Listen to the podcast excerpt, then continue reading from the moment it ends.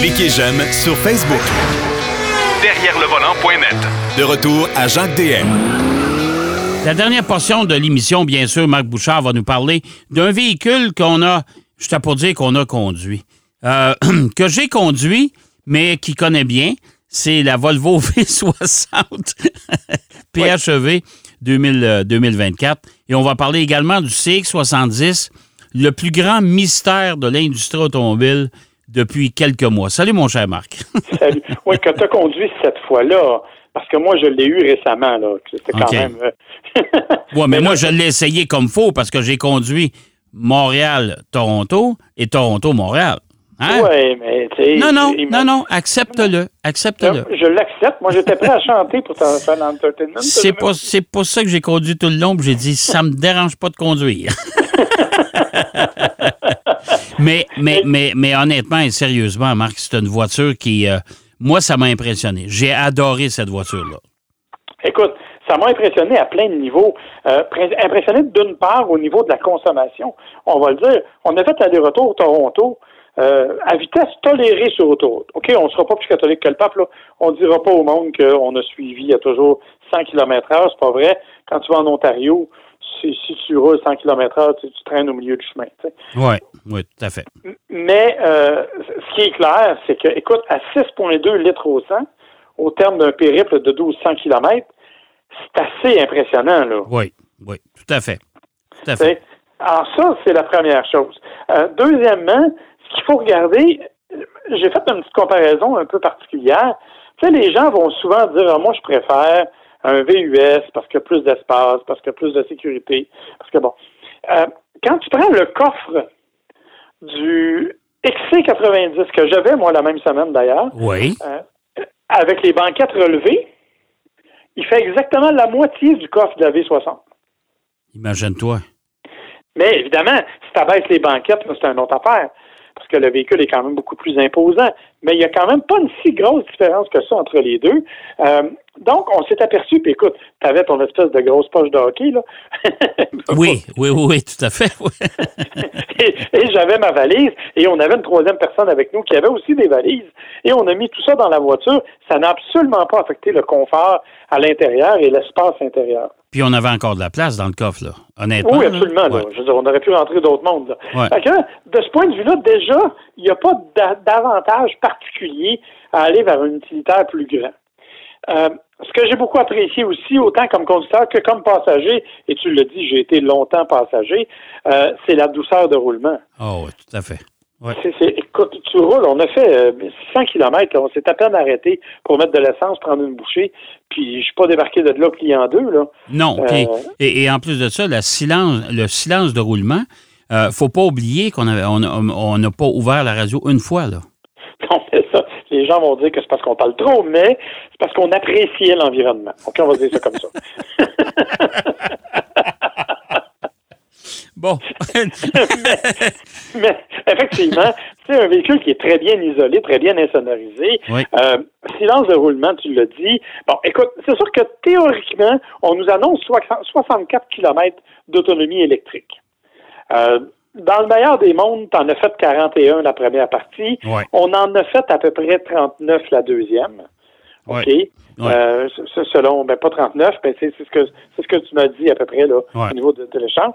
Euh, c'est pas beaucoup. OK, c'est pas beaucoup, mais c'est l'hiver et c'est surtout l'autoroute. Oui, tout à fait. Tout à fait. Mais je te dirais qu'avec l'autonomie annoncée en mode électrique seulement, pour quelqu'un qui roule en ville, euh, on, on enlève l'hiver, là. euh, je te dirais que ça fait le boulot euh, longtemps, là. Ça fait le boulot longtemps, puis écoute, c'est 455 chevaux, hein. Oui, En, en- en ajoutant le moteur à essence au moteur électrique, c'est quand même 455 chevaux, là.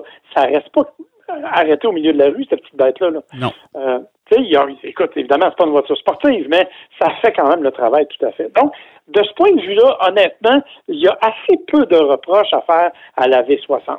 Mon gros bémol, en fait, de chez Volvo, c'est le système d'infodivertissement Ouais. euh, qui est fait par Google. Euh, écoute, c'est un grand écran, il y a beaucoup de menus, faut que tu t'y retrouves. C'est pas nécessairement facile.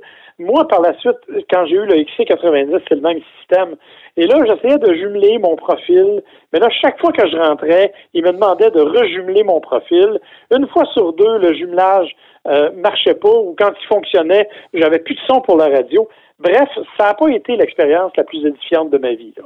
Non, c'est un petit peu compliqué, puis en même temps, il y a beaucoup de sous-menus.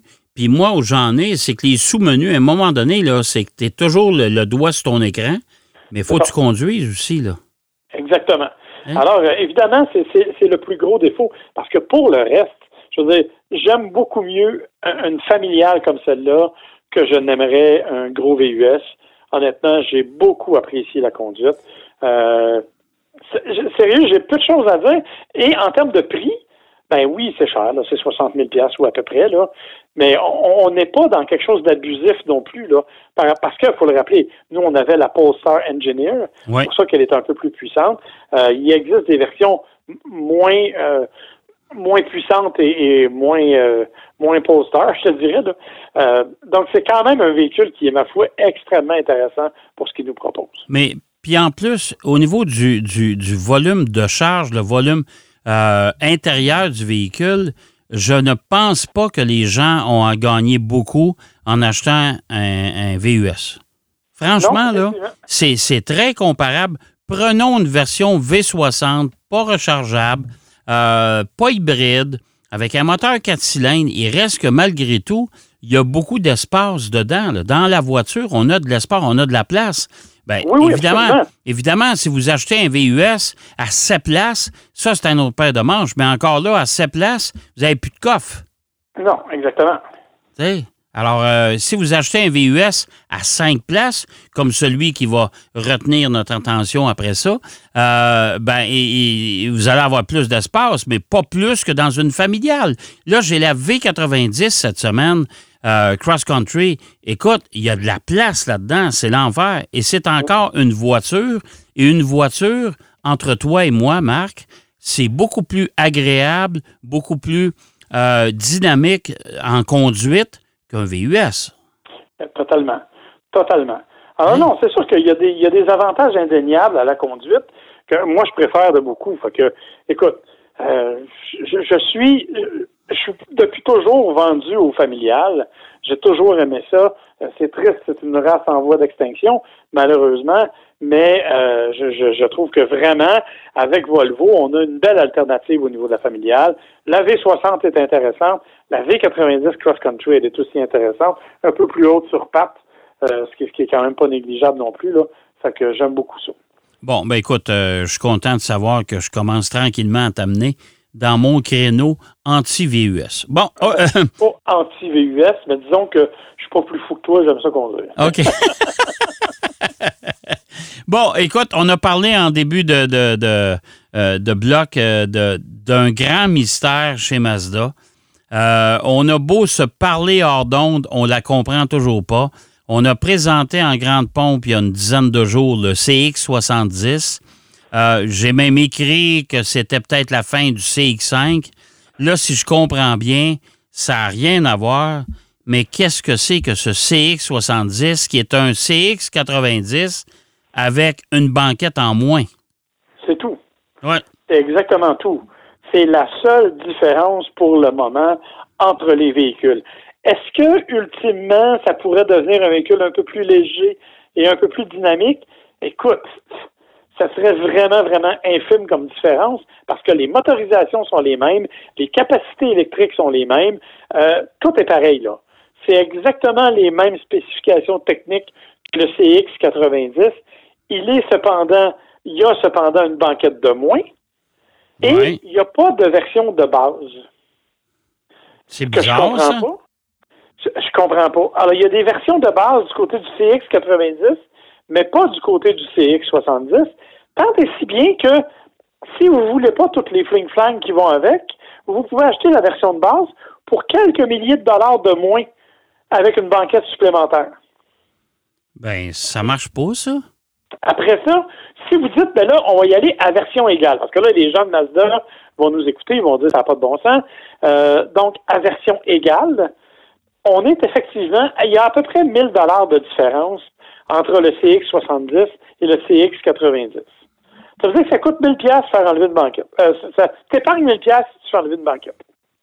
Mais je la comprends pas, celle-là. Pourquoi, dans ce créneau, dans ce prix-là, qui va payer, va vouloir payer 1000 pièces de moins pour perdre une banquette? Surtout que la banquette, tu n'en sais pas, tu as juste à replier, tu as l'espace de Ben oui, ben oui. Je veux dire, a- alors j'avoue que je ne comprends pas du tout cette stratégie-là. Je ne sais pas à qui ce véhicule-là va s'adresser. Euh, tu sais, déjà, là, tu avais le CX50 puis le CX5 qui étaient sensiblement dans un même créneau, mais qui avaient quand même des personnalités assez différentes. Ah oui, tout à fait, là. Tout à fait. C'est pas le même camion. Dis, OK, il y a une justification. Mais là, on parle de deux fois le même véhicule, un avec deux, avec trois places de moins assis. C'est tout. C'est, c'est. Alors, je, je, je suis. Je- écoute, je comprends pas. Et personne ne semble comprendre. Euh, tu lis tous les commentaires de tout le monde, que ce soit les amateurs, que ce soit les journalistes experts. Personne ne semble comprendre quelle est la stratégie qui, a- qui entoure le CX70. Honnêtement, je ne comprends pas. Parce que tu aurais pu avoir un CX90 à 5 ou 7 places, C'est ça. avec une différence de prix si tu vas avoir 7 places au lieu de 5. Exactement. Parce que c'est exactement le, le même gabarit. de- C'est c'est le- c'est- c'est copié-collé, là. Totalement. Totalement. C'est le même design, le même style. Moi, je pensais qu'il était pour le rendre un peu plus dynamique à l'extérieur. Pas en tout. Euh, oublie ça. C'est exactement la même chose. C'est pareil, c'est le même véhicule, les mêmes moteurs, les mêmes versions hybrides ou hybrides branchables, le même moteur six cylindres. Euh, tout est là, là. C'est pareil, pareil. C'est la même puissance. C'est la même. euh, tout, est là. Je veux dire, il n'y a pas de différence. J'en reviens pas, moi. J'ai un, peu- un peu de difficulté à comprendre. Et Mazda n'explique pas sa, sa stratégie de ce côté-là. Là. Pas du tout. Euh, les autres, ils disent, écoutez, euh, il y a des gens qui vont préférer avoir une banquette de moins, euh, fait qu'on l'offre. OK, mais c'est parce que, tu sais, c'est encore un choix. Je le répète, là, ta banquette, tu t'en sers pas, ta plie, là. Mais Ah ouais. si un jour tu amènes des enfants supplémentaires, ben tu l'as, tu sais. Je comprends pas. À- Quand tu es rendu à 55 000 là, à 1000 dollars près, je pense pas que ça va faire la différence. Non, du tout. Du tout. Du tout. C'est- Honnêtement, non. Non. Fait que je, je ne peux pas expliquer la stratégie Mazda, honnêtement. Euh, je, je la cherche. Je, je, je, je- j'ai essayé de tout lire, de tout trouver cette semaine et je n'ai rien trouvé qui pouvait expliquer cette décision-là, à moins, je le répète, que l'on ait fait un petit peu de ce qu'on appelle du tuning sur le moteur, sur la voiture, qu'elle soit un peu plus dynamique, un peu plus légère. Mais au-delà de ça, et selon ce qu'on peut lire, c'est exactement la même chose. C'est exactement la même chose. Et, de plus, c'est quand on a fait le lancement, on a gardé un mystère complet autour de ce véhicule-là. Euh, on a dit le CX70 s'en vient. Quand Mazda a annoncé au départ qu'il y aurait quatre versions, le CX, attends une seconde, il y a eu le CX, euh, c'est-tu 60, 70, 80, 90, ça se peut? Exactement. C'est Mais ça, hein? Ouais, mais, Mais il y a deux 60 et versions 80, Euh, En Europe et deux Ouais. versions nord-américaines. Exact. Mais là, si je comprends bien, c'est-tu tout le même véhicule, ça? Non, non, c'est ça, c'est ça qui est d'autant plus troublant. Ouais. C'est que le CX60 en Europe, il est différent. OK. C'est pas le même véhicule. Le CX90 a été construit spécifiquement pour le marché nord-américain. C'est un véhicule qui est plus petit, le CX60, qui est plus dynamique, qui a un look différent. Je comprends pas pourquoi ils n'ont pas importé ça sous l'appellation CX70 en y mettant des bidules nord-américains tant qu'ils veulent ou le même moteur qu'en Amérique du Nord, mais ils auraient pu utiliser cette plateforme-là. Mais non. Ben, c'est donc bien. Et, et surtout, mais le CX60 et le CX80 en Europe, là, ça veut dire que c'est le même véhicule, ça? Probablement. Je t'avoue que je n'ai pas remarqué le CX80, mais c'est- complètement fou. Je comprends pas. Alors, ça veut dire qu'ils ont, sorti deux, deux, deux grosseurs de caisse et quatre déclinaisons. Exactement. Ouais, c'est un peu, euh, c'est un peu particulier. Ça, c'est une, une stratégie qui, euh, euh, qui porte à confusion. Puis honnêtement, chez Mazda, c'est pas fort, là. C'est pas fort, là. Ben, je la comprends pas du tout. Je, je suis obligé de le dire. Là. Ouais. Je ne la comprends pas du tout. Écoute, il nous reste à peu près deux minutes. Euh, Salon de l'auto de Toronto qui est toujours en, euh, qui est toujours à ce moment où on se parle est toujours ouvert. Ça va se terminer ce dimanche euh, à compter de 17h ou 18h dans ce coin-là. Euh, T'en penses quoi, là? On, a fait le tour, là, on est allé se promener partout. T'en penses quoi, là? T'as un- un commentaire général, là. Écoute, c'est un, salon qui ressemble à celui de Montréal. La différence, en fait, c'est le marché dans lequel il évolue. Donc, on a pu offrir là plus de voitures exotiques. Tu sais, comme je disais un peu à la blague à quelqu'un, à Montréal, il y avait des voitures exotiques, mais il y avait 37 Ferrari, tu sais. Ouais. C'était comme c'était ça, les voitures exotiques. À Toronto, ben, on a plus de consommateurs qui sont attirés par les McLaren et autrement, la Rimac Nevera qui était là. Donc, on a misé énormément là-dessus et sur des attraits particuliers euh, de Little Car Company, des trucs comme ça. Donc, euh, on est allé chercher des éléments un peu plus différenciateurs du côté de Toronto. Euh, mais dans l'ensemble, au niveau des manufacturiers eux-mêmes, à quelques exceptions près, là, il y a Infinity qui a amené deux prototypes puis un designer, mais Toyota a fait la même chose, présenté deux modèles à Montréal, deux modèles à Toronto.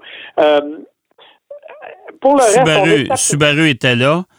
Euh. Porsche était là, mais Volkswagen et Mitsubishi n'étaient pas là. Exactement. Fait que ça, c'est la différence. Euh, Stellantis était là, mais c'était les concessionnaires, hein, on, on le sait. Il y Ouais. avait quand même deux protos qui étaient là, dont celui du Charger et de du Ram 1500 Evolution. Euh, donc, il y a des bonnes, des bons côtés à Toronto. C'est un salon qui était peut-être un peu plus impressionnant, un peu plus massif, mais qui, dans l'ensemble, n'a pas offert plus de plus de déploiement, de dévoilement et de trucs euh, impressionnants que celui de Montréal, sauf, je le répète, des voitures exotiques particulières et quelques explications. Là, je reviens sur Infinity parce que ce sont ceux qui ont probablement pris la chose le plus au sérieux en amenant deux Ouais. nouveaux véhicules et le designer pour les- nous les expliquer, même si ces explications sont parfois un peu... euh, Oui, c'est ça. ça, c'est- un, autre- c'est un autre débat, un autre discours, ça. Ouais. D'ailleurs, j'invite les gens à aller euh, soit sur la chaîne YouTube de Derrière le volant, Ouais. soit sur la chaîne YouTube de Gotchard. Ouais. Allez voir la petite vidéo qu'on a faite, toi et moi, où on montre la plupart des modèles qui étaient présentés là. Oui, tout à fait. Hey, merci, mon cher Marc. Ça fait plaisir. Bonne semaine, On s'en reparle la semaine prochaine. Marc Bouchard qui nous parlait Salon d'Auto Toronto, le CX70, le grand mystère de l'industrie. Euh, et on a parlé également du Volvo V60 PHEV. J'espère que l'émission vous a plu. C'est déjà tout. Ben oui, je le sais. Vous, auriez pris encore une heure de plus. Ben, prenez-le ou gardez-le pour la semaine prochaine parce qu'on sera de retour, même heure, même poste. D'ici là, surtout, soyez très prudents. Bonne route. Derrière le volant.